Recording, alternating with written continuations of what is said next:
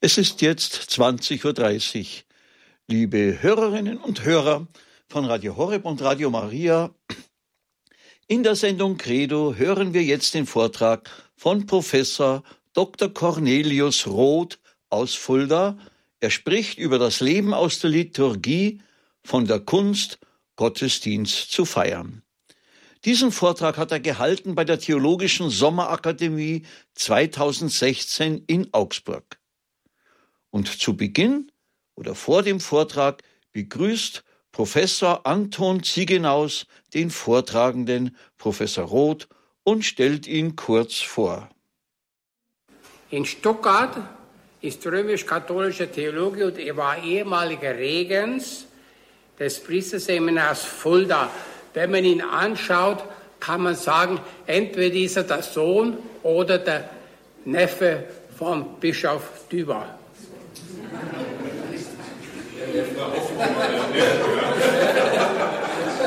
Zweiteres nehmen wir an, weil wir den Bischof Düber ehren.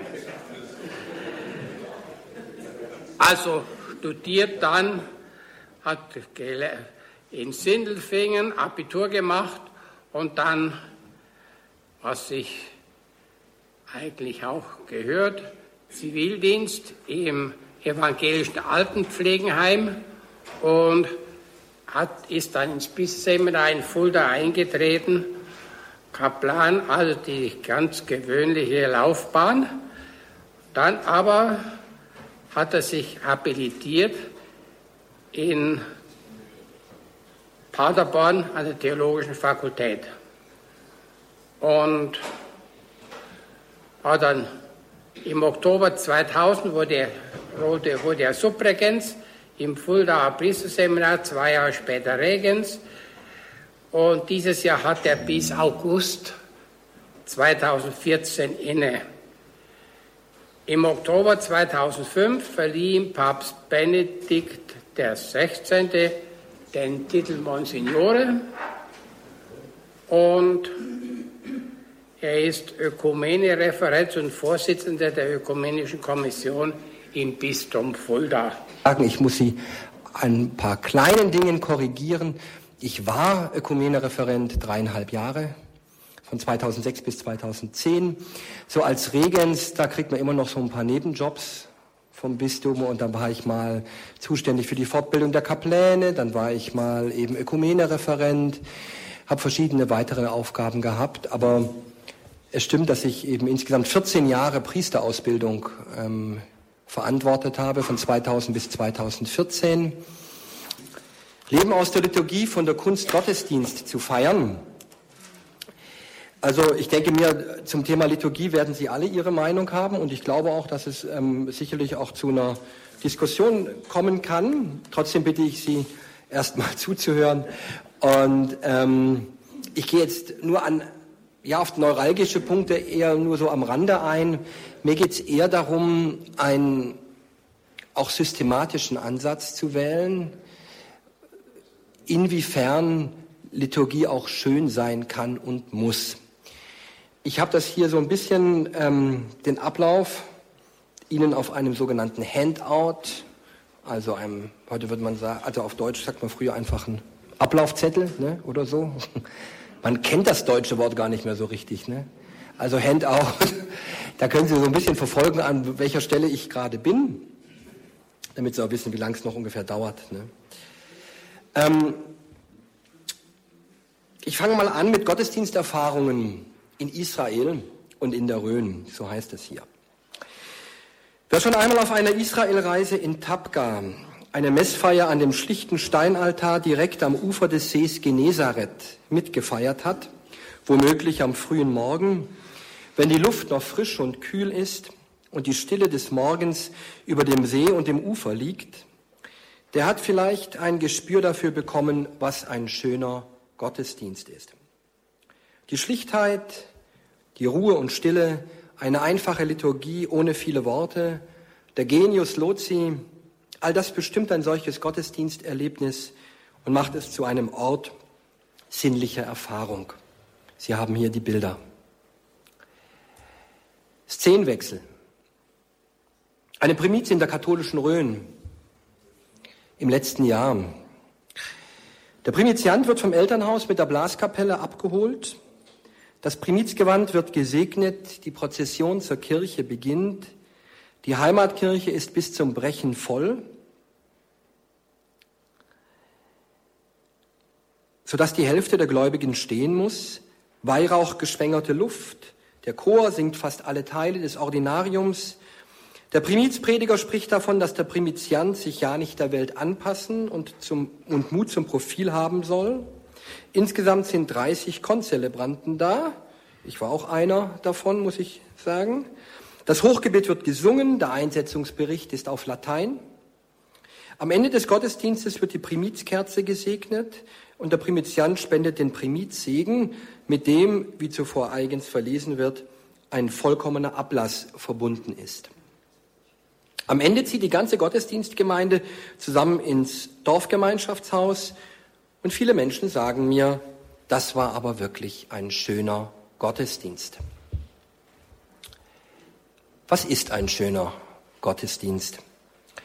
Darüber gehen die Meinungen auseinander. Es ist auffällig, dass von ganz unterschiedlichen Seiten über die Ästhetik der Liturgie gesprochen wird.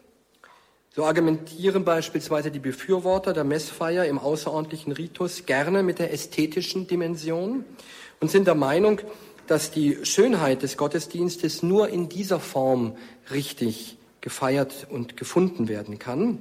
Sie kennen alle Martin Mosebach, sein berühmtes Werk Heresie der Formlosigkeit. Er schreibt dort an einer Stelle, sollte es überhaupt noch einmal eine bedeutungsvolle religiöse Kunst geben, wird diese Kunst aus der alten Liturgie hervorgehen. Umgekehrt werfen viele Kritiker der alten Messfeier dieser einen oberflächlichen archäologischen Ästhetizismus vor und stellen der Häresie der Formlosigkeit eine Häresie der Inhaltslosigkeit gegenüber. Ein schöner Gottesdienst dürfe das Kreuz Christi und die Memoria Passionis nicht außer Acht lassen, heißt es dann, und kann sich nicht nur am Schönheitsideal früherer Zeiten orientieren. Vielmehr müssten zum Beispiel nach Josef Wohlmuth nicht die griechischen Tempel, sondern die Laubhütten in der Wüste das Paradigma für eine Ästhetik der Liturgie sein.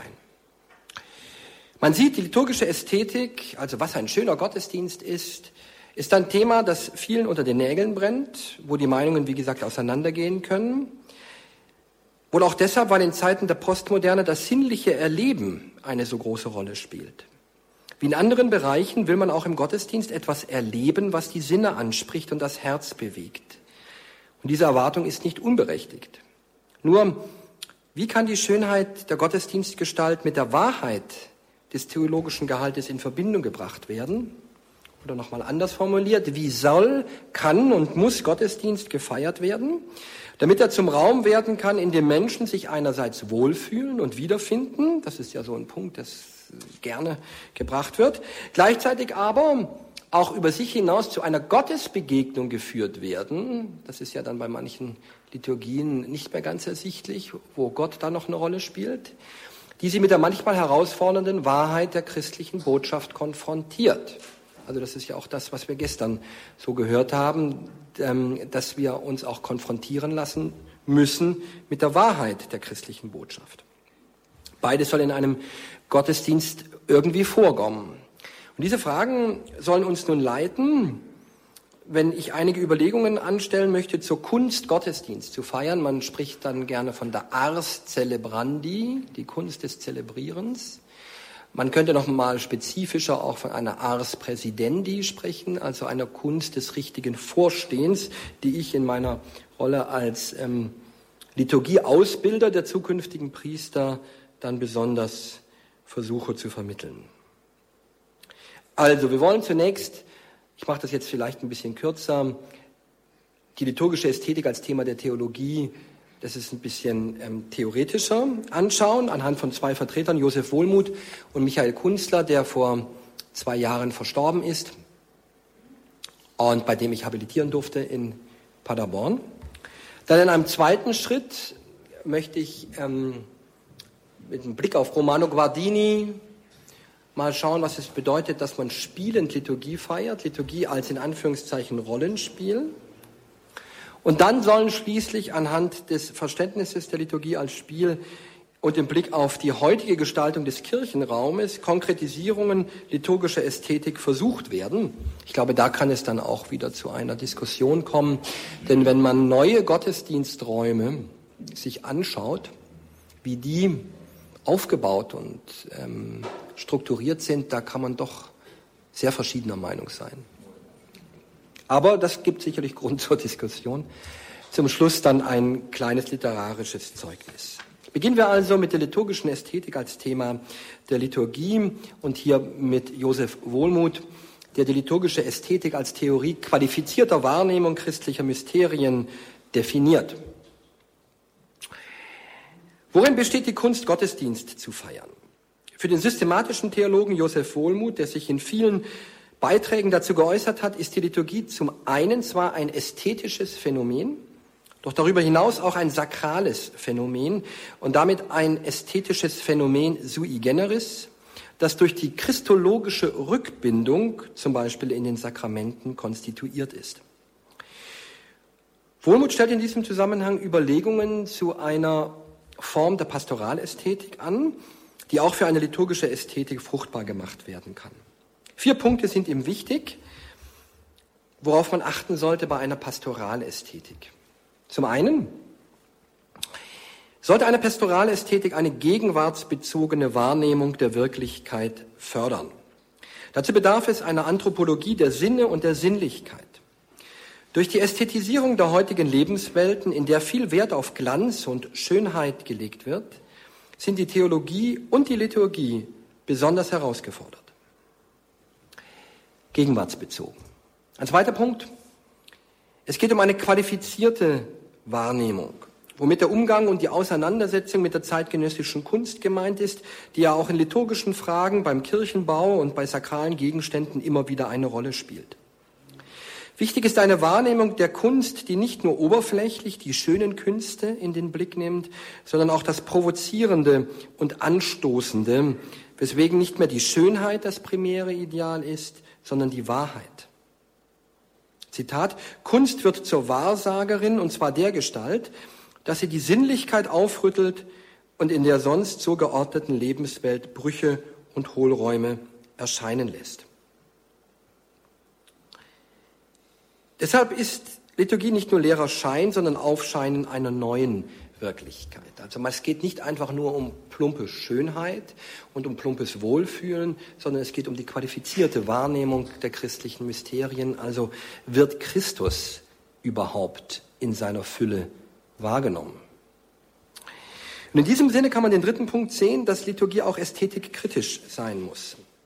Im Gespräch mit der jüdisch inspirierten ästhetischen Philosophie, wie Emmanuel Levinas und Maurice Blanchot, kann deutlich gemacht werden, dass sich eine Ästhetik im christlichen Sinne eher an den jüdischen Laubhütten in der Wüste, so beschreibt er das, als an den griechischen Tempeln zu orientieren hat. Eine theologische Ästhetik darf daher für Wohlmut nicht nur aus der platonischen Schau der Gestalt konzipiert werden, wie es etwa Hans Urs von Balthasar meisterlich in seinem Entwurf Herrlichkeit getan hat. Der wird in diesem Punkt dann kritisiert. Für die Liturgie bedeutet das. In der Liturgie sollten eben nicht nur Gnade und Herrlichkeit, sondern auch Leid und Not zum Vorschein kommen. Liturgische Ästhetik muss immer Kreuz und Auferstehung im Blick haben und darf auch die dunklen Seiten Gottes und der Glaubenserfahrung nicht aussparen. Wenn man so will, geht das wieder auch in die Richtung von gestern, wo wir uns ja auch schon mit diesen Kreuzeserfahrungen auseinandergesetzt haben. Ein ganz konkretes Beispiel mal, um da ein bisschen jetzt Fleisch ranzukriegen, ist die liturgische Farbe bei der Beerdigung. Ähm, da wird ja so doch seit dem Konzil mehrheitlich immer gesagt, wir feiern, das habe ich jetzt erst wieder erlebt, ein Auferstehungsamt. Das heißt, es wird grundsätzlich weiß genommen. Die schwarze Farbe, die früher für, die, für das Requiem und die Beerdigung vorgesehen ist, oder auch die violette sozusagen als Kompromiss, sieht man immer weniger. Hier wäre zum Beispiel ein Beispiel, warum man nicht sinnvollerweise schwarz oder violett als Beerdigungsfarbe nehmen sollte. auch wenn nach dem Konzil gerne weiß als Farbe österlicher Hoffnung angepriesen wird. So theologisch richtig der Verweis auf die Auferstehung ist, so fragwürdig ist der Versuch, die schweren und dunklen Seiten unseres Glaubens gleich wieder durch unseren Glauben an die Auferstehung zu kaschieren. Also Mut zu haben, auch schwarz zu zelebrieren, ne, um die, die, diese die Trauer und den Tod und das Dunkle eben auch in der Liturgie zu haben. Eine liturgische Ästhetik muss sich gegen eine Kunst zur Wehr setzen, in der die Wahrnehmung der Transzendenz verloren geht, womit in der Kunsttheorie meist dann auch der Kitsch verbunden wird. In diesem Zusammenhang muss auch die Kritik verstanden werden, die Josef Wohlmuth gegen ein zu ritualistisches Verständnis von Liturgie vorträgt. Darüber lässt sich sicherlich nachher noch genauer diskutieren. Die Riten und Regeln in der Liturgie, sagt er, dürfen nicht zum Tod der produktiven Imagination führen, durch die der Gottesgeist in der Liturgie von Zeit zu Zeit auch neue ästhetische Möglichkeiten erschließt. Die Liturgie erschöpft sich nicht im Ritus, das heißt, die rituellen Elemente müssen dem ästhetischen Phänomen untergeordnet werden. Gleichwohl kann umgekehrt die liturgische Improvisation wegen der strengen ästhetischen Vorgaben nicht zum vorrangigen oder gar einzigen Kriterium erhoben werden. Also das ist jetzt eine Frage, da können wir jetzt nicht einsteigen, aber vielleicht nachher Regeln, Riten, an die man sich hält in der Liturgie und wo man deutlich sagen soll, wir können hier keinen Freestyle-Gottesdienst nach einem gut, eigenem Gutdünken ähm, eben halten. Gleichzeitig gibt es aber auch Freiheiten in der Liturgie, durchaus, sage ich jetzt mal, vorgegebene Freiheiten oder Orte in der Liturgie, auch im Ablauf der Heiligen Messe, wo eben ähm, der Priester als Vorsteher der Liturgie auch Wahlmöglichkeiten hat oder eben auch, sagen wir mal, Ästhetik, ästhetisch sensibel vorgehen kann. Also ich sehe jetzt in der Ausbildung wenn ich mit den jungen Priestern oder den jungen Seminaristen, die jetzt Priester werden wollen, liturgische Übungen mache am Altar, sozusagen eine Trockenmesse, dann ähm, gibt es diese zwei Extremen. Manche, die sind zu ritualistisch, zu eng, zu ängstlich und haben Angst, ähm, irgendein Wort falsch zu sagen und dann kommt keine Natürlichkeit rüber, keine überzeugende Spiritualität. Und auf der anderen Seite die Leute, die sich an gar keine Vorgaben halten, die dann im Grunde genommen so, ähm, ja, das ist jetzt ja nicht so wichtig und ich kann es ja jetzt auch anders formulieren und so weiter. Das sind so die beiden Extreme, die ich da beobachte. Es fehlt noch ein viertes Kriterium einer Pastoralästhetik, die spezifische Wahrnehmung nach der Lehre der geistlichen Sinne. Gerade für eine liturgische Ästhetik spielen ja die Sinne eine wesentliche Rolle. In der Liturgie hören wir das Wort Gottes, also alle Sinne sind angesprochen. Das ist übrigens etwas, was in der mittelalterlichen Liturgie mit den Mysterienspielen und mit vielen spielerischen Elementen in der Liturgie noch viel stärker ausgeprägt war. Also wir hören das Wort Gottes, wir sehen die Farben der Gewänder, das Evangeliar, das in einer Prozession zum Ambo gebracht wird, oder den Altar, an dem der Priester steht. Gerade im Mittelalter, die Menschen waren sehr stark ähm, mit der Augenkommunion, also auf das Sehen ne, ähm, fixiert. Wir riechen in der Liturgie, in feierlichen Hochämtern den Weihrauch oder bei der Taufe eventuell das Krisamöl. Und da bin ich eben auch ein Freund des Prinzips nicht kleckern, sondern klotzen. Also wir haben so viele schöne Zeichen in der Liturgie und so viele Möglichkeiten in der Liturgie. Und das ist häufig in so ein bisschen liturgischen Minimalismus zurückgefallen. Also, dass dann Taufe mit ein paar Tropfen Wasser gemacht wird. Also, wenn ich jemanden taufe, dann wird er richtig nass. Ne? Also, dann kommt eine richtige Kanne und dann spüren alle, dass was abgewaschen wird. Ne? Die Erbschuld. Und das also im Grunde genommen, also Mut zu Zeichen das ist wichtig. Ist ja auch etwas, was die katholische Liturgie prägt, wo übrigens unsere evangelischen Kollegen uns ein bisschen neidisch immer anschauen und jetzt so etwas nachholen in den letzten 20, 30 Jahren. Die Liturgie bei den Evangelischen wird auch immer bunter. Ne? Also das hätte man sich vor 50 Jahren nicht vorstellen können. Da war nur Talar und Bäffchen und Predigt. Ne? Inzwischen tragen die bunte Stohlen und ne? also es wäre es gibt auch heute schon evangelische Geistliche, die Weihrauch benutzen und so. Das wäre vor 50 oder 30 Jahren undenkbar gewesen. Also Sie merken, wir haben da Nachholbedarf. Und wir auf der katholischen Seite meinen dann eben, ja, das eher zurücknehmen zu müssen, weil eventuell ähm, die Ministranten umfallen könnten bei, ähm, beim Gebrauch des Weihrauchs. Also hier, hier können wir als Katholiken wiederum lernen, auch von der orthodoxen Liturgie, ne? Insofern dort eben auf diese Zeichen viel größeren Wert gelegt wird. Auch wir schmecken in der Liturgie, das Brot des Lebens im Empfang der heiligen Kommunion, auch den Wein bei der Kommunion, wenn er die Kommunion unter beiderlei Gestalten ein, ähm, ausgeteilt wird oder gespendet wird, der Rück auch öfter geschehen kann in kleinen Gruppen und dann in Form eines richtigen Trinkens, wie ich finde, in kleinen Gruppen. Und schließlich wird auch der Tastsinn in Anspruch genommen, wenn wir an das Kreuzzeichen oder die Umarmung und den Händedruck beim Friedensgruß oder verschiedene andere Bewegungen im Kirchenraum denken. Also, alle menschlichen Sinne werden in der Liturgie angesprochen, aber nicht im Sinn eines dumpfen, sentimentalen Berührtseins, sondern einer Theologie der geistlichen Sinne, wie sie vor allem Karl Rahner im Anschluss an die Kirchenväter, vor allem Origenes und auch die Mystik des Mittelalters vor allem Bonaventura, nachgezeichnet hat. Die vielfältigen Erfahrungen der äußeren Sinne sollen internalisiert werden. Es geht darum, so schreibt nochmal Josef Wohlmuth, durch den von der Universalkirche vermittelten Glauben in seiner Einmaligkeit zu schmecken und zu ertasten, zumal zu hören oder mit den Augen des Herzens zu sehen, sodass auch aus dem ganzheitlichen Berührtsein eine existenzielle ganzheitliche Hinneigung zu dem, was uns zu innerst angeht, geschieht. Zitat Ende. Der Gläubige erhält so durch eine geistliche Hör- und Sehfähigkeit Zugang zu den Mysterien des Glaubens. Im Ephataritus bei der Taufe, der leider im aktuellen Taufrituale nur noch fakultativ ist, warum weiß ich nicht, wird nach Wohlmut eigentlich eine ganze Programmatik für die Pastoralästhetik gegeben. Insofern im Ruf öffne dich, und da wird ja ein kleines Kreuz in die Ohren und auf den Mund des Täuflings gemacht, der Mensch sozusagen von seiner Selbstverschlossenheit zum Öffnen der Augen und Ohren des Glaubens geführt wird.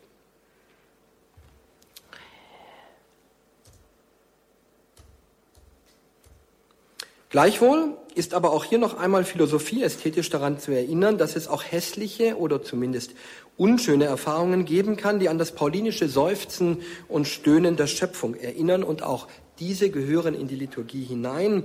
Als Beispiel seien die verschiedenen Formen der Kreuzverehrung im Lauf der Geschichte genannt, der mittelalterliche Schmerzensmann, die Pietà mit der leidenden Mutter Gottes, der blutige Jesus am Kreuz seit der Gotik, alle Dinge oder beziehungsweise ja, Glaubens, Inhalte und Andachtsgegenstände, die nicht verbannt werden dürfen, weil sie aus einer oberflächlichen Ästhetik heraus nicht schön seien. Es gibt auch aktuellere Formen der Kreuzzüge in der Gemeinde bis hin zu monströsen Karfreitagsprozessionen in Spanien, Mexiko und anderswo, bei denen gerade die Betrachtung des Leidens Jesu und des gemarterten Jesus im Mittelpunkt stehen. Auch hier unterscheidet sich also eine liturgische Ästhetik von dem, was man gemeinhin in der Tradition der schönen Künste als schön bezeichnen würde. Abschließend sei noch gesagt, dass die liturgische Ästhetik, ähnlich wie das für eine liturgische Theologie als Theologia prima gefordert wird, immer von den liturgischen Phänomenen auszugehen hat. So schreibt er also Wohlmut. Das Ergebnis ist eine liturgische Ästhetik, die sich vom Liturgischen her bestimmt, die also ihre Erfahrung, ihre Sprache und ihren Wahrheitsdiskurs aus den liturgischen Phänomenen selbst herleitet.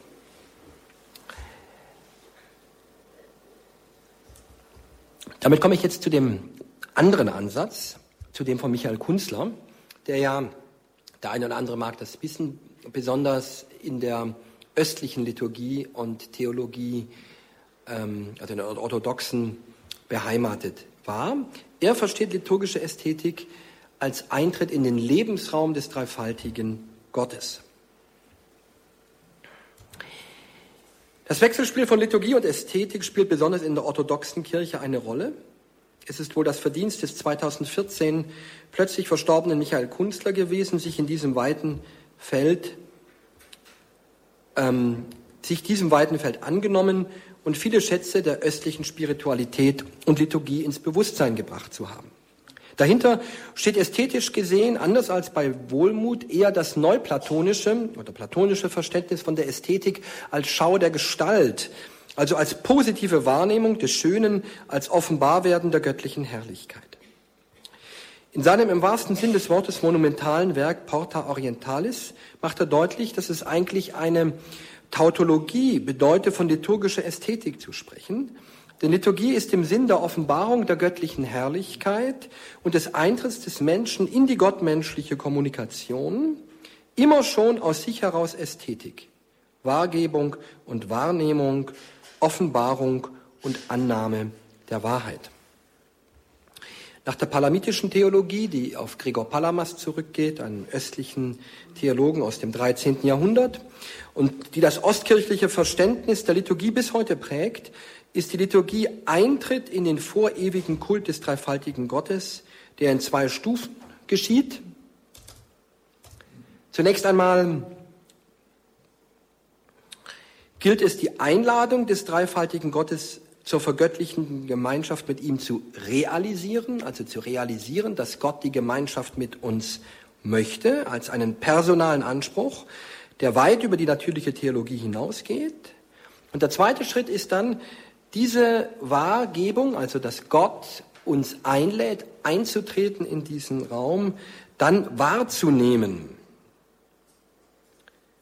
Das ist der zweite Schritt, der im gläubigen Wissen um das Aufgehobensein des Daseins von Mensch und Welt in der göttlichen Liebe dem Feiernden erst ermöglicht, sich seines und der Welt Daseins zu erfreuen und dieses festlich zu begehen. Es gibt übrigens ein biblisches Bild, eine biblische Erzählung, die für die östliche Liturgie und Theologie besonders wichtig geworden ist. Was könnte das sein? Das ist die Verklärung Christi auf dem Berg Tabor. Denn was da geschieht, dass den Jüngern für eine kurze Zeit der Himmel geöffnet wird und sie Jesus zusammen mit Mose und Elia sehen. Also, dass ihnen ein Fenster zum Himmel aufgemacht wird, genau das geschieht nach orthodoxem Verständnis in der Liturgie. Uns wird ein Blick in den Himmel gewährt und wir haben Anteil am Himmel, der offenbart sich sozusagen in dieser Stunde. Also das weiß ich jetzt nicht, ob das den Gläubigen im Sonntagsgottesdienst so bewusst wird, dass für eine Stunde die Tür zum Himmel aufgemacht wird ja, oder das Fenster zum Himmel geöffnet wird. Eine sehr interessante ähm, ja, geistliche Überlegung, über die man auch mal predigen könnte. Trotz dieses eher neuplatonischen Ansatzes distanziert sich auch Kunstler von dem, ähm, was man innerhalb einer Kultur immer so als schön bezeichnen würde. Die Schönheit Gottes als ungeschaffene Gnade hat damit nichts zu tun. Die Schönheit der Liturgie und der Kunst wird in der Orthodoxie nicht durch die natürliche Gestalt der Dinge konstituiert, sondern durch ihren tiefen Inhalt, durch ihre Eignung, den Glauben zu fördern und den Idealen des Glaubens zu dienen, wie Kunstler mit dem orthodoxen Theologen Dimitris Kalokyris betont. Gott selbst wirkt das Werk der Vergöttlichung, allein schon dieser Begriff Vergöttlichung den traut man sich bei uns ja gar nicht zu sagen. In der Ostkirche ist das ein ganz wichtiger Begriff geworden, gerade auch in der Liturgie. Das Werk der Vergöttlichung eröffnet das Mysterium, in das der Mensch in der Liturgie eintreten darf. Noch einmal Zitat, Kunstler, das Leben, sich bewegen und sich entfalten im Mysterium Gottes weckt den Sinn und die Sehnsucht für das Schöne. Es befähigt zur Ästhetik des Seins der Seienden von Gott her. Nun zeigt sich die Schönheit der Liturgie nach Kunstler gerade an den äußeren Zeichen des christlichen Kultes. Das heißt, so theoretisch das oder spirituell, geistlich das klingen mag, wir treten ein in das Leben des dreifaltigen Gottes. Es wird konkret in den äußeren Zeichen, im Kult Leib. Das heißt, wir sind mit unserem Leib dabei, wir knien, sitzen, stehen, laufen, wenn wir an die Prozession denken zum Beispiel. Dann im Kultwort, dann vor allem in dem Heilskleid, wie er das nennt, also in der Gewandung, in der liturgischen Gewandung. All das soll ja im Grunde genommen diese Herrlichkeit, diese Schönheit zum Ausdruck bringen. Und gerade bei dieser Frage ist der Hinweis wichtig, dass das Konzil keine ästhetischen Regeln für das Schöne im Gottesdienst gibt, sondern eine ganz interessante Formulierung wählt in Artikel 34 der Liturgiekonstitution. Das Konzil spricht vom Glanz edler Einfachheit. Der Glanz edler Einfachheit, der ist je neu auszulegen. Es gibt also keine Entscheidung über Stilfragen vor. Das heißt also, ob jetzt eine sogenannte Bassgeige also ein barockes Messgewand oder eine Glockenkasel oder wie auch immer das Schönere ist, sondern ähm, die liturgischen Gewänder sind für die Liturgie unverzichtbare Elemente der Ästhetik, weil sie selbst Anteil haben an der Heiligung. Das heißt, man muss also eher darauf schauen, in welchem Zustand solche Gewänder sind. Übrigens auch die liturgischen Bücher, als Regens kam ich relativ viel auch in Gemeinden rum, in den Sakristeien, und da hat man doch manche Sakristeien gesehen, in denen die Bücher so speckig und abgegriffen waren, dass man sie kaum noch sich traute anzufassen und auch in den ähm, Messgewändern, also man Angst hatte, wenn man sie anzieht, dass man danach irgendwie krank wird. Also das hängt damit zusammen, auch in welchem Zustand sind die Gewänder, sind die Bücher, also wird eine, eine, eine Sakristei gepflegt und dann geht es weniger darum, jetzt um Geschmacksfragen, ist dieses oder jenes Gewand ähm, ähm, schöner, sondern dass der Glanz edler Einfachheit eben zum Tragen kommt. Das heißt, nicht einfach nur einfach, aber nicht einfach nur pompös, sondern eben beides soll miteinander verbunden werden. Dann gibt es natürlich die heiligen Sachen, den Kelch, die Vasa Sacra. Auch sie tragen natürlich dabei eben ähm, zu seiner schönen Liturgie und natürlich der heilige Raum, wie überhaupt die Kirche und der Kirchenraum gestaltet ist. Dazu kommen wir gleich noch näher.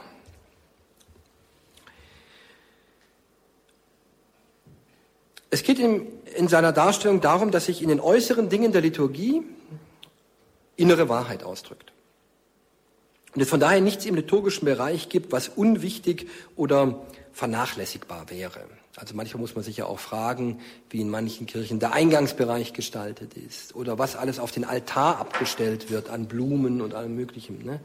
wo man dann auch schon sagen muss, gehört das alles auf den Altar? Also die äußeren Dinge sind keine Adiaphora, kein Beiwerk, das man auch weglassen könnte, sondern Ausdruck eines inneren wie Kunstler mit der orthodoxen Theologie, aber auch mit Heideggers Philosophie des Existenzialen immer wieder hervorhebt. Gott lädt gerade, so kann man sagen, durch die Äußerlichkeiten der Liturgie zu seiner Seinsfülle ein. Die Welt ist einbezogen in die Kommunikation zwischen Gott und Mensch. Wenn wir nun die beiden Ansätze der liturgischen Ästhetik bei Josef Wohlmuth und Michael Kunstler zusammen betrachten, so wird zweierlei deutlich. Zum einen gibt es durchaus Anknüpfungspunkte an die neuzeitlich kritische philosophische Ästhetik, welche die sinnliche Wahrnehmung als Erkenntnisform begreift, die nicht nur das allgemein Schöne im Blick haben darf, sondern gerade in der modernen Kunst auch nach Wahrheitsausdrücken des Absoluten sucht, die oberflächlich betrachtet hässlich sind. Schönheit kann es nie ohne Wahrheit geben, beziehungsweise wäre ohne sie unästhetisch. Für die christliche Theologie bedeutet das, dass die Herrlichkeit des dreifaltigen Gottes nie ohne das Faktum Brutum des Kreuzes zu haben ist. Das heißt, wir dürfen und sollen uns auch sozusagen den kulturell vielleicht gesehen unschönen Formen stellen. Zum anderen aber gibt es gerade aus ostkirchlicher Perspektive auch eine Schau der Gestalt, um einen positiven Sinn für das Schöne als Ausdruck der Herrlichkeit Gottes, um ein ontologisches Verständnis des Schönen, was von einem rein ästhetischen zu unterscheiden ist. Von der Feiergestalt her könnte man mit dem Konzil vom Glanz edler Einfachheit sprechen, womit den Gläubigen eine positive Erfahrung des Göttlichen in der Liturgie ermöglicht werden soll. Sind diese beiden Ansätze unvereinbar? Ich meine nein. Man kann sie meines Erachtens als komplementäre Weisen verstehen, dem Sinnenhaften in der Liturgie mehr Raum zu geben, was ich vorher schon sagte, mehr Mut zum Zeichen, ja, sei es in der existenziellen Erfahrung des Kreuzes oder auch in der positiven Schau der Gestalt des dreifaltigen Gottes. Und insofern kann man sowohl in der modernen Kunst als auch in der traditionellen Kunst des Mittelalters oder des Barock immer wieder, ähm, sagen wir mal, Kunstwerke finden oder Räume finden oder auch Gestalten finden, die beides miteinander verbinden oder die beziehungsweise versuchen, beide Dimensionen zu berücksichtigen. Jetzt wird es im zweiten Kapitel noch etwas praktischer, obwohl ich hoffe, dass ich zwischendurch immer wieder mal so ein paar Fenster in die Praxis aufmachen kann. Wir kommen jetzt zu Punkt zwei: liturgische Ästhetik konkret spielend Liturgie feiern. Und das muss jetzt natürlich richtig verstanden werden, spielend Liturgie feiern. Ne? Nicht, dass Sie jetzt meinen, ich bin jetzt hier für so Ringelpiez mit Anfassen in der Liturgie, sondern das ist etwas, Liturgie als Rollenspiel, das jetzt in einem tieferen Sinn verstanden werden muss. Um Liturgie stilgerecht, Entschuldigung, und in diesem Sinne ästhetisch ansprechend feiern zu können, bedarf es nach Romano Guardini, denn auf den geht dieser Begriff der spielenden Liturgie, ähm, innerer und äußerer Voraussetzungen. Guardini spricht, obwohl er sich sonst gegen alle pädagogische Verzweckung der Liturgie wehrt, das gibt es ja auch, Liturgie ist keine Pädagogik, das ist wichtig. Das hat man ja auch manchmal den Eindruck, dass Leute dann irgendwie so eine Religionsstunde da machen wollen. Ähm, aber dennoch gibt es zwei Dinge, die man nach Guardini lernen kann. Es gibt ein zweifaches Lernen in der Liturgie. Erstens solle man lernen, wie er schreibt, für Gott Zeit zu verschwenden. Worte und Gedanken und Gebärden für das heilige Spiel zu haben, ohne immer gleich zu fragen, wozu und warum. Also, Liturgie ist in diesem Sinne zwecklos, aber nicht sinnlos. Also man, hat, man feiert nicht Liturgie, weil man irgendetwas damit erreichen will, sondern weil man sozusagen, ja, da kommt wieder diese östliche Vorstellung rein, Eintritt sozusagen in den Spielraum Gottes. Zweitens, sagt Guardini, gelte es zu lernen, in Freiheit und Schönheit und heiliger Heiterkeit vor Gott das gottgeordnete Spiel der Liturgie zu treiben. Hiermit hängt direkt die Wiederentdeckung der ästhetischen Dimension in der Liturgie zusammen, aber auch die Bedeutung und Neubelebung des symbolischen Denkens und der Rituale. Wichtig ist auch die Erkenntnis, dass sich im liturgischen Vollzug klare Ordnung und geistliche Tiefe nicht widersprechen müssen, sondern geradezu bedingen. So viel kann jeder, jedenfalls gesagt werden, es sind weniger kognitive Inhalte, um die es beim Lernen in der Liturgie geht, sondern Haltungen, die wir einüben müssen, vor allem die Haltung der Gelassenheit, der Ruhe und der Hingabe. Winfried Haunerland hat das einmal sehr schön in einem Aufsatz beschrieben. Er sagt, Liturgen Menschen, die Liturgie feiern wollen, müssten die Fähigkeit zur Stille besitzen. Auch das ist ein Punkt, der übrigens in der neuen Grundordnung des römischen Messbuches extra noch einmal eingeschärft wird. Mut zur Stille im Gottesdienst. Es muss nicht immer Gott etwas vorgebetet werden. Also ich praktiziere das ganz konkret und die Gemeinde hat sich inzwischen daran gewöhnt. Ich bin jetzt ja auch in der Innenstadtgemeinde in Fulda als mitarbeitender Priester nach der Kommunion und nach der Purifizierung der Gefäße wird immer eine Minute Stille gehalten, auch nachdem der Organist dann endlich aufgehört hat zu spielen. Ne? Ähm, aber da lasse ich den auch mal gegen die Wand laufen. Es gibt ja manche Organisten, die geben dann einem schon den Ton zum Schlussgebet, ne? in der Annahme, dass man dann sofort das Schlussgebet singt und dann lasse ich ihn sozusagen erstmal tonal an die Wand laufen und eine Minute Stille und sie glauben gar nicht, wie lang eine Minute für eine Gemeinde sein kann, die das gar nicht gewohnt ist, eine Minute mal still zu sein. Also die Stille gehört zum Gottesdienst. Liturgen muss es weitergegeben sein, so nochmal Aunerland, zuzuhören. Wie sollen sie sonst offen sein für das Wort Gottes? Sie müssen bereit und in der Lage sein, sich in eine größere Gemeinschaft einzuordnen. Wie könnten sie sonst gemeinsam mit anderen handeln? Sie müssen grundsätzlich, und jetzt kommt es zu einem geistlichen Spiel, nach Regeln und vorgegebener Ordnung bereit sein. Ein Spiel hat immer eine Ordnung, sonst macht es ja keinen Spaß. Ich habe auch beispielsweise, wenn ich Fußball gespielt habe, früher immer auch die Tore gezählt, sonst ist es ja langweilig, wenn irgendwie jetzt ne, einfach nur so gespielt wird. Also ein Spiel, egal welches Spiel, lebt aus Ordnung und Regeln. So auch das Spiel der Liturgie. Also, innere Haltungen, Ruhe, Gelassenheit, Hingabe, Bereitschaft, sich eben einzulassen auf ein Spiel. Zu diesen inneren Haltungen kommen in der konkreten Feier des Gottesdienstes äußere Haltungen hinzu, die durch liturgische Bildung erlernt werden können. Die Rede von der Participatio Actuosa, die lange Zeit etwas überstrapaziert wurde, behält insofern ihre Berechtigung, als die Liturgie im konkreten Vollzug sehr häufig ein Wechselspiel ist zwischen Vorsteher und Gemeinde, aber noch existenzieller, und das wird häufig vergessen, auch ein Wechselspiel zwischen Gott und Mensch. Das erste Wechselspiel zwischen Vorsteher und Gemeinde wird gerne und zu Recht betont. Die nachkonziliare Reform hat die Gemeinde nicht nur innerlich, sondern auch äußerlich stärker in die Liturgie eingebunden. So ist sie durch Akklamationen, Gesänge und Gebärden aktiver beteiligt am Geschehen als bisher.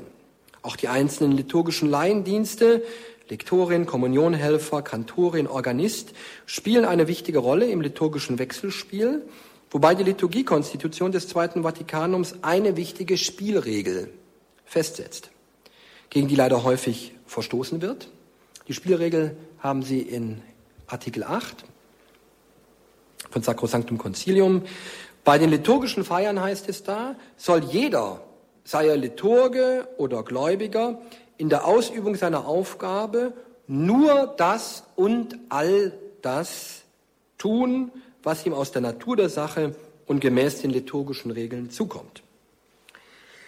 Nur das und all das.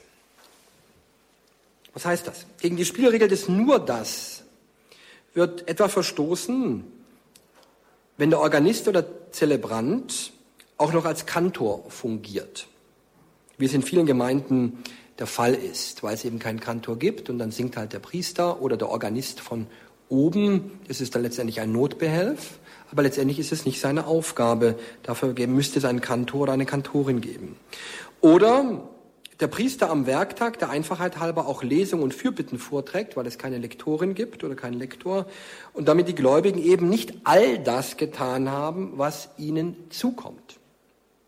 Also nur das bewahrt vor Grenzüberschreitungen, also dass dann Laien anfangen zu predigen oder so etwas, ne, was ihnen im Grunde genommen ähm, eben nicht erlaubt ist, die Homilie in der Eucharistiefeier zu halten. Aber umgekehrt das erlebe ich eben in manchen Dorfgemeinden in der Rhön bei, und in, in, in den Werktagsgottesdiensten. Bei uns macht es im Werktag immer der Pfarrer dann die Lesung. Was auch nicht richtig ist. Weil dann die ähm, Laien eben nicht all das tun, was sie eigentlich tun sollten und der Priester dann von vorne bis hinten alles alleine macht und abgesehen davon auch dann kein einziges Mal echt ein Hörender ist. Denn in der Lesung setzt er sich auch mal hin und hört zu. Ne? Ansonsten würde er dann alles immer selbst machen. Also das ist die Spielregel in dem Spielfeld Vorsteher und Gemeinde. Das grundsätzlichere Wechselspiel in der Liturgie, das eben häufig vergessen wird, ist aber das zwischen Gott und Mensch. Hier stellt sich die Frage, ob sich die Gläubigen in der Liturgie immer bewusst sind, dass bzw. wann sie mit Gott kommunizieren. Dabei spielen unter anderem auch die Gebetsrichtung des Priesters und der Gemeinde eine wichtige Rolle. Die immer wieder diskutierte Auseinandersetzung und die Celebratio versus Populum oder die Celebratio versus Deum, Lucem, Crucem, also das kann man anders, also, also verschieden, ne? also Gott ausgerichtet oder zum Kreuz ausgerichtet oder zum nach Osten ausgerichtet. Also hier geht es um die grundsätzliche Suche nach einer geistlich und theologisch sinnvollen liturgischen Raumgestaltung. Und damit komme ich jetzt zum nächsten Punkt, der wahrscheinlich einige Diskussionen hervorrufen wird, wenn Sie sich diese Kapelle anschauen. Wer weiß zufällig, wo das ist? Professor Reiser müsste es eigentlich wissen. Ja, genau. Das ist die Mainzer ähm, Seminarkapelle. Die, ähm, nee, noch nicht so lange. Die ist seit meines Wissens so, naja, sechs, sieben Jahre dürfte es ja schon sein jetzt. Ne? Also, wir schauen jetzt mal auf ein paar Kirchenräume, auf neue Kirchenräume vor dieser Frage dieser Ausrichtung Gott, Mensch, ne? die Ästhetik des Kirchenraumes. Die Folgen der Liturgiereform nach dem Zweiten Vatikanum für den katholischen Kirchenraum waren erheblich. In Zeichen theoretischer Betrachtung besteht im heutigen Kirchenräumen das ungelöste und möglicherweise unlösbare Problem einer Raumantinomie zwischen Ausrichtung und Zentralisierung, die sich in der neu aufgeworfenen Frage nach der Zelebrationsrichtung versus Populum zeigt. Beide Dimensionen, die der zentrierten Versammlung und die der exzentrischen Ausrichtung gehören im christlichen Gottesdienst wie auch in dem der Synagoge zusammen und müssen im Gleichgewicht gehalten werden. Bei der Suche nach liturgisch angemessenen Feierräumen stellt sich noch einmal die Frage nach der Mitte des Kirchenraumes. Dabei geht es auch um die Frage, ob die konzentrisch um eine Mitte zusammengekommene Versammlung der Gemeinde in sich geschlossen oder doch auch offen sein muss. Es muss jedenfalls bei einer Versammlungsgestalt bleiben, die im Vollzug des Gebetes die Orientierung in irgendeiner Weise wahrt, nämlich die Begegnung mit Gott dem Vater durch Jesus Christus im Heiligen Geist. Also das ist ja letztendlich die Gebetsrichtung, in die es immer geht in der Liturgie, dass wir zum Vater durch Jesus Christus im Heiligen Geist beten. Schon die Kirchenväter haben immer wieder darauf aufmerksam gemacht, Augustinus, Sempra, Dirigator, Orationem ad Patrem, also immer zum Vater ausgerichtet. Und wie wird das jetzt in Räumen deutlich? Die Begegnung wird zunächst einmal in verschiedenen gottesdienstlichen Textsorten ablesbar. In den Gebeten, vor allem in den Präsidialgebeten, wenden wir uns gemeinsam Gott, dem Vater, durch Jesus Christus im Heiligen Geist zu. Die theologische Ausrichtung ist also streng genommen eine trinitarische, nicht eine christozentrische, weshalb grundsätzlich eine Öffnung des Kreises um den Altar als sinnvoll erscheint. Also es gab Anfang des 20. Jahrhunderts in der Kirchenbau Kunst eine Diskussion zwischen christozentrischen und trinitarischen Räumen. Und Rudolf Schwarz, der Altmeister in diesen Fragen, hat einmal gesagt, der Kirchenbau ist nicht christozentrisch, sondern trinitarisch. Hier der Wohnort des Geistes, der alles belebt und die Welt zu ihrer Schönheit erblühen lässt. Dahinter die Schwelle, der Ort des Herrn, der bei den Seinen ist und doch fortging zum Vater und dahinter die Räume der Ewigkeit. Das christozentrische Konzept, gegen das sich Rudolf Schwarz wendet, geht zurück auf Johannes van Acken, christozentrische Kirchenkunst. Also, es gibt Räume, auch nach dem, vor dem Konzil schon, aber auch nach dem Konzil, die sozusagen einen Kreis bilden, die jetzt im Grunde genommen abgeschlossen sind. In der Mitte steht der Altar und die ganze Gemeinde ist um den Altar versammelt. Die ähm, Vorstellung, die dahinter steht, Christus ist der Altar, alle, alle ähm, wenden sich also dem Altar zu. Da hätte Rudolf Schwarz schon Mitte des 20. Jahrhunderts gesagt, dieser Kreis muss aufgebrochen werden,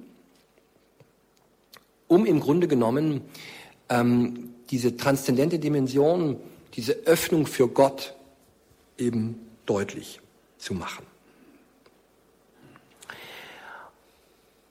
Und vor diesem Hintergrund entstehen dann jetzt eben solche Kirchenräume, die man in den letzten Jahren, ich würde sagen so seit 20 Jahren ungefähr verwirklicht, in verschiedenen Kirchen in Deutschland, hier die Seminarkapelle in Mainz, aber auch in Bonn. Wir sehen gleich noch ein paar andere Bilder darüber.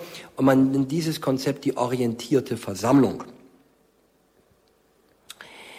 Und zwar ist die Idee da, also Sie werden wahrscheinlich ähm, jetzt sich fragen, was hier eigentlich was ist. Ne?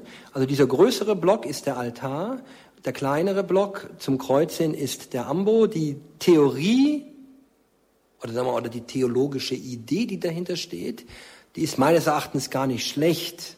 Die Ausführung, die Praxis, darüber müsste man wirklich reden.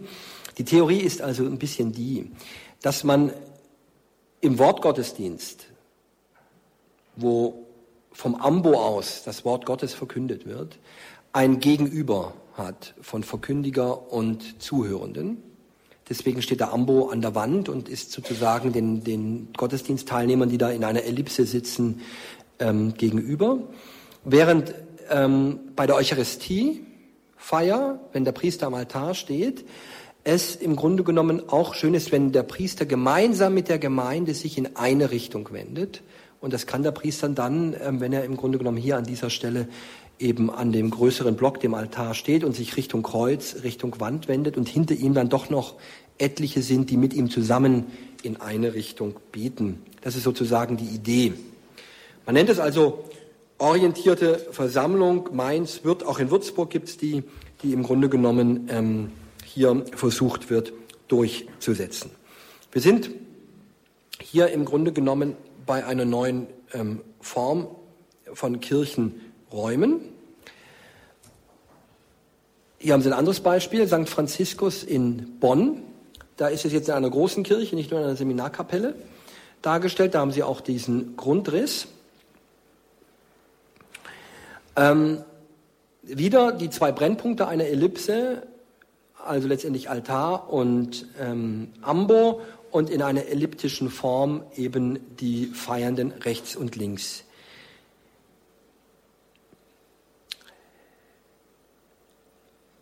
Hier ist also die Mitte als offene, exzentrische Mitte gedacht, die theoretisch verschiedene Ausrichtungen während der Liturgie ermöglicht. Das Gegenüber der bezeugenden Personen während der Verkündigung, die gemeinsame Ausrichtung im trinitarischen Gebet und das erfahrbare Miteinander bei der Kommunion. Sieht man sich jetzt aber nun die Modelle genauer an, kommt man nicht um den Eindruck herum, ich weiß jetzt nicht, wie es Ihnen geht und wir können darüber ja noch diskutieren, dass eine solche Ordnung etwas verwirrt so geht es mir zumindest. Man muss sich fragen, ist den Feiernden die von den Liturgen angedachte wechselnde Ausrichtung wirklich, hier haben wir nochmal zwei Beispiele, hier auch mal jetzt wie Gläubige beim Gottesdienst eben dann dabei sitzen. Ich meine, das wäre jetzt in Würzburg aufgenommen, rechts oben. Also sieht man sich das genauer an, muss man schon fragen, sind sich die Gläubigen der dreifachen Ausrichtung, Verkündigung, Gebet und Kommunion, bewusst? Oder sind sie letztendlich nur Zuschauer an einem Geschehen, das sich vor ihren Augen abspielt? Besonders die Anlage der Stühle bzw. Bänke, die letztlich ein Gegenüber der Feiernden herstellt, scheint für meine Begriffe nicht die beste Lösung zu sein. Manche flüchten sich dann philosophisch mit Emanuel Levinas in die theologisch grundsätzlich richtige Aussage, dass Gott uns auch im Antlitz des anderen begegnen kann. So wird es zum Beispiel bei der St. Franziskuskirche in Bonn als Begründung ähm, hingewiesen. Aber damit macht man sich ja gerade bewusst, dass man damit implizit die Schwierigkeit einer Ausrichtung aller auf die exzentrische Mitte in einem solchen Modell eben sich eingesteht.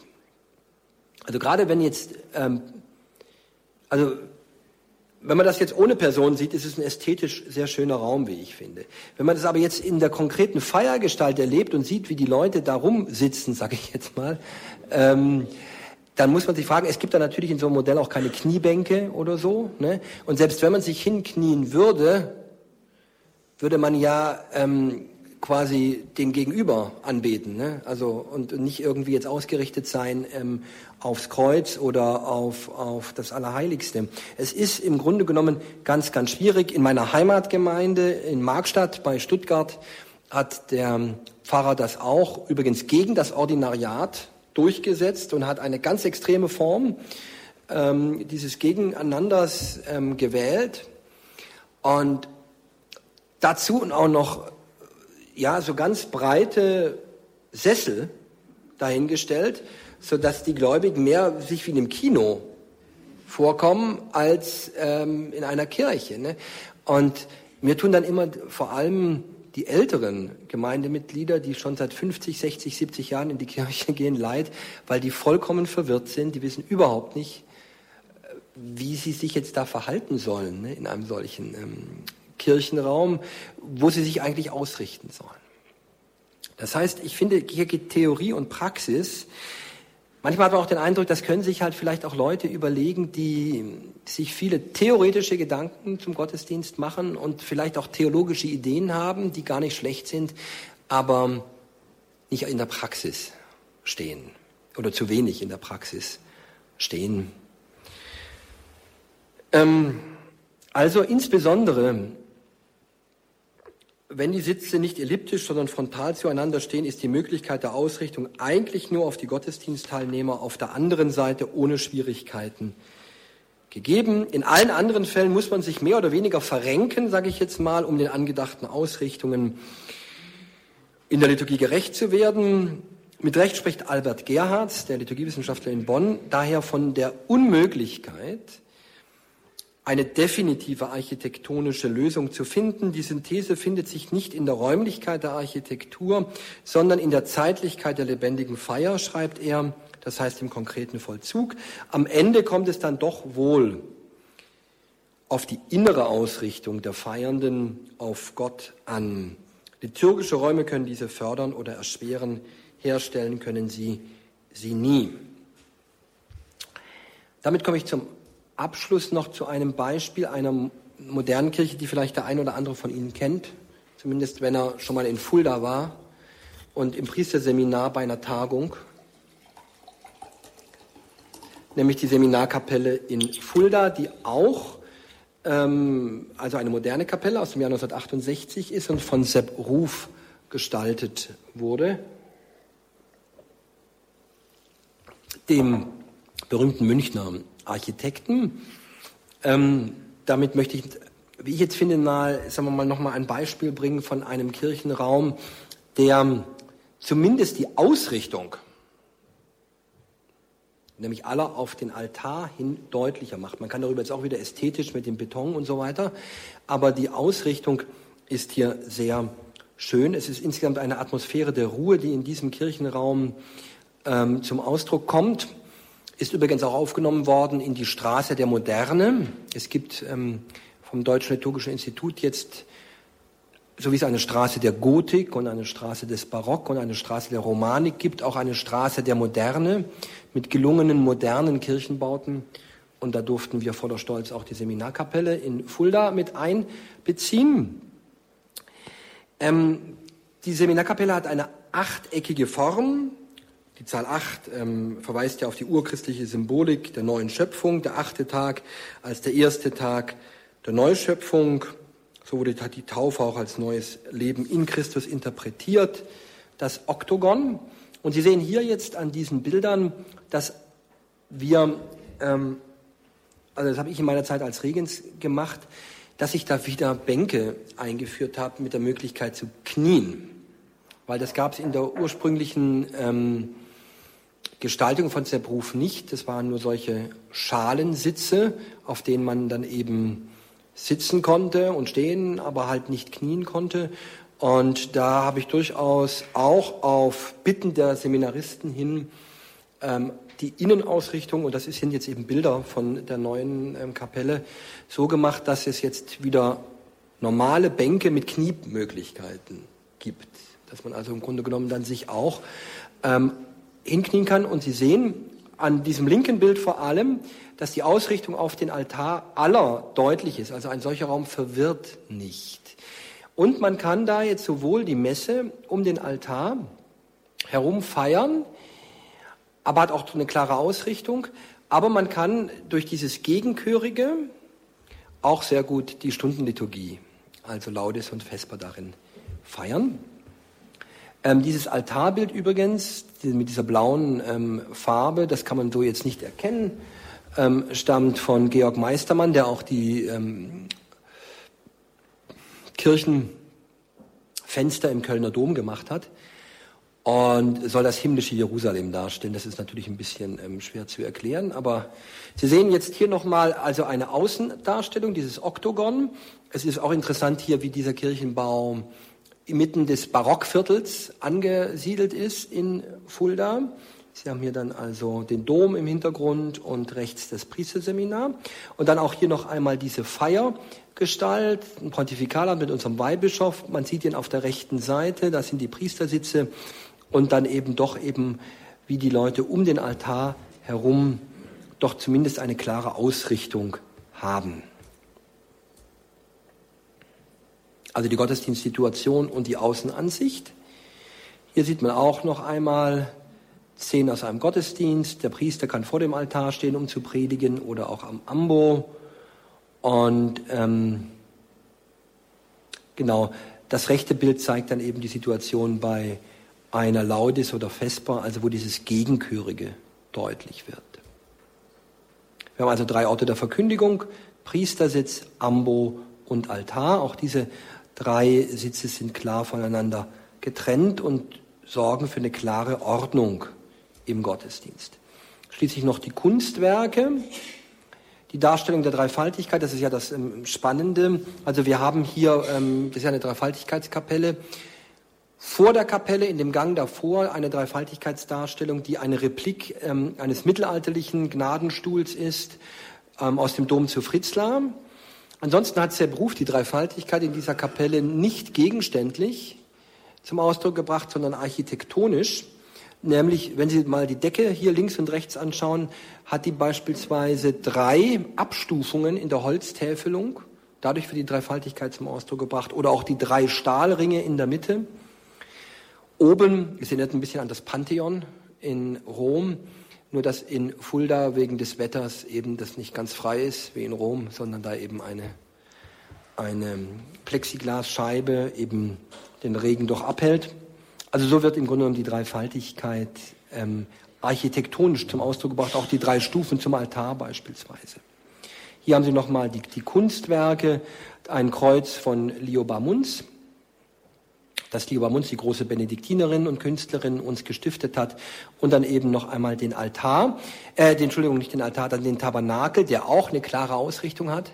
Das ist ja bei diesen orientierten Versammlungen auch so, dass der Tabernakel auf einmal verschwunden ist. Der Tabernakel ist dann irgendwo in einer Ecke, wo überhaupt kein Mensch mehr hinkommt. Ne? Und ähm, weil der irgendwie in dieser orientierten Versammlung stört. Ne? Das ist hier eben auch anders. Der Tabernakel ist wie letztendlich früher auch bei den Barockkirchen oder so hinter dem Hochaltar, so dass man also auch da eine klare Ausrichtung zum Tabernakel hat. Das Bildprogramm ist eigentlich auch sehr schön. Ich hatte Ihnen gesagt, dass dieses Glasbild ja das himmlische Jerusalem darstellt. Und was ist im Tabernakel? Das Brot des Himmels. Ne? Der Leib Christi durch den Empfang des Himmelsbrotes kommen wir in das himmlische Jerusalem, steigen wir sozusagen auf ins himmlische Jerusalem. Das ist also die theologische Idee, die bei diesem Tabernakel dahinter steht. Ich höre jetzt auf mit einem kurzen literarischen Zeugnis. Wir haben mit liturgischen Erfahrungen begonnen in Israel und der Rhön. Wir wollen auch mit einer liturgischen Erfahrung ändern, enden. Sie ruft noch einmal die spezifisch liturgische Ästhetik des Gottesdienstes des, ins Gedächtnis, die sich nicht nur im schönen Schein, sondern auch in der Erfahrung des Kreuzes ausdrückt. Als Simon Weil zusammen mit ihrer Mutter die Kar- und Ostertage 1938 in der Benediktinerabtei Solem erlebte, berichtete sie später darüber an Pater Perra, ihren geistlichen Begleiter. Im Jahre 1938 verbrachte ich zehn Tage in Solem, von Palmsonntag bis Osterdienstag und wohnte allen Gottesdiensten bei. Ich hatte bohrende Kopfschmerzen. Jeder Ton schmerzte mich wie ein Schlag und erlaubte mir eine äußerste Anstrengung der Aufmerksamkeit, aus diesem elenden Fleisch herauszutreten und es in seinen Winkel hingekauert allein leiden zu lassen und in der unerhörten Schönheit der Gesänge und Worte eine reine und vollkommene Freude zu finden. Das geht dann noch weiter. Diese Erfahrung hat mich auch durch Analogie besser verstehen lassen, wie es möglich sei, die göttliche Liebe durch das Unglück hindurch zu lieben. Ich brauche nicht eigens hinzuzufügen, dass im Verlauf dieser Gottesdienste der Gedanke an die Passion Christi ein für alle Mal in mich Eingang fand. Also auch hier die Frage, ob es für Simon Weil ästhetisch schöne Gottesdienste waren, die sie damals in Solem erlebte, trotz ihrer Kopfschmerzen. Nach allem, was wir über die Kunst, Gottesdienst zu feiern gesagt haben, können wir diese Frage mit Fug und Recht bejahen. Ich danke Ihnen.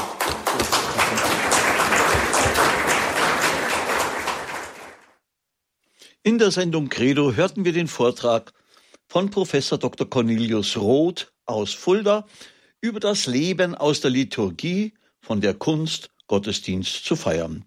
Wenn Sie diesen Vortrag nochmal hören wollen, bestellen Sie sich bei unserem CD-Dienst eine Diskette unter der Telefonnummer 08328 921 120. Ich wiederhole 08328 921 120. Wenn Sie auf die Homepage gehen, www.hore.org, können Sie diese, diesen Vortrag auch herunterladen.